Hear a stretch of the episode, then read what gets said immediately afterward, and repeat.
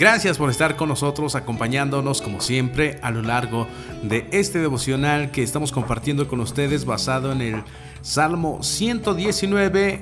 Es un gran privilegio, es una gran alegría y les dejo con nuestra amiga Elizabeth Arriola directamente desde Costa Rica que nos compartirá el día de hoy. Continuamos con nuestra lectura del Salmo 119. Acompáñame al versículo 25, que dice así, Abatida hasta el polvo está mi alma, vivifícame según tu palabra. Algunos más, algunos menos, pero todos pasaremos por momentos de mucha tristeza en la vida. Por alguna pérdida, por un problema, quizás sentirás como que si tu alma estuviera por los suelos, totalmente derrotada Así se sentía David cuando escribió, abatida hasta el polvo está mi alma.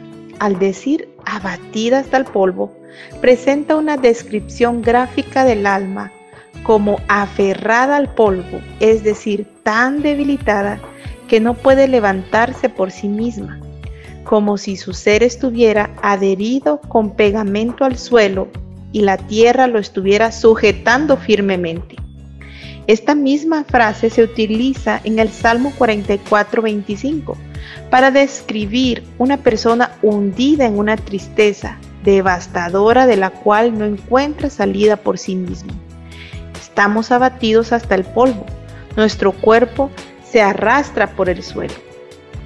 Como David, algunos pasaremos por tristezas tan profundas que nos sentiremos pegados al suelo sin fuerza alguna para ponernos de pie.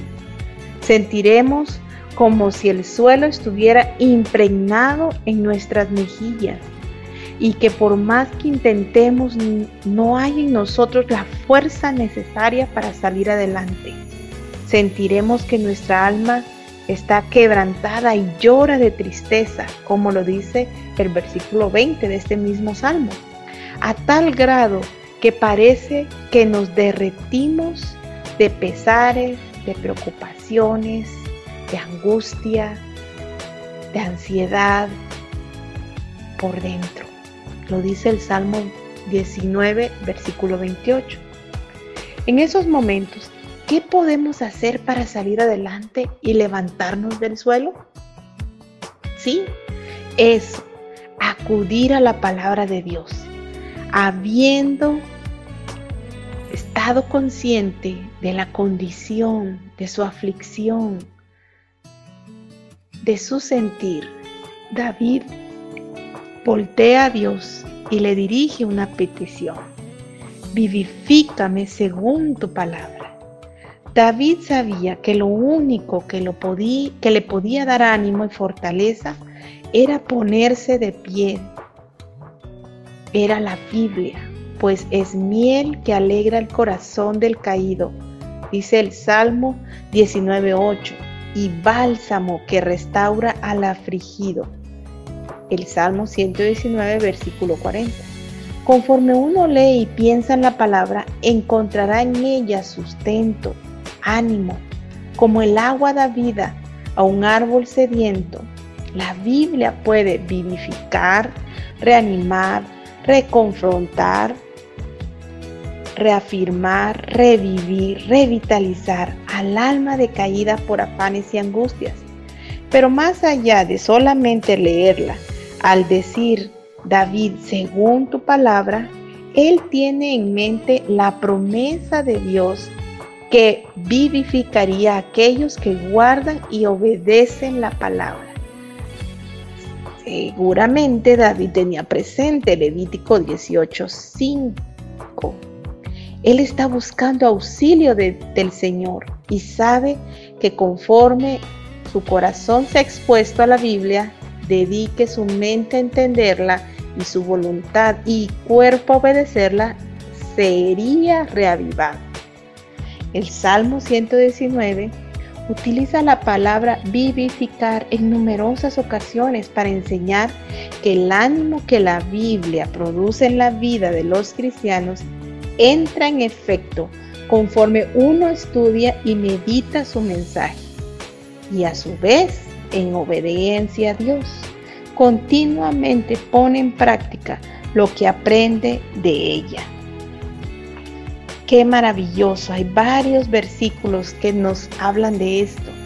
Puedes verlo en el versículo 37, en el 40, en el 88, en el 93, en el 107, en el 149, en el 154, en el 156 y en el 159.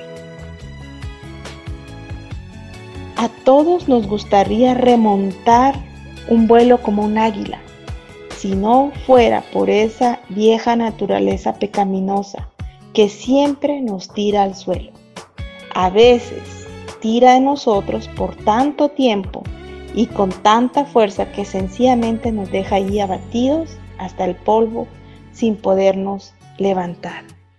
Pero qué increíble que así como David encontró esta enseñanza y le dijo a Dios esa petición, recobró su gozo, su paz y aún en situaciones difíciles pudo seguir conociendo y, y obedeciendo el mensaje. Espero que esto también te edifique y te anime a levantarte de cualquier momento que estés pasando difícil.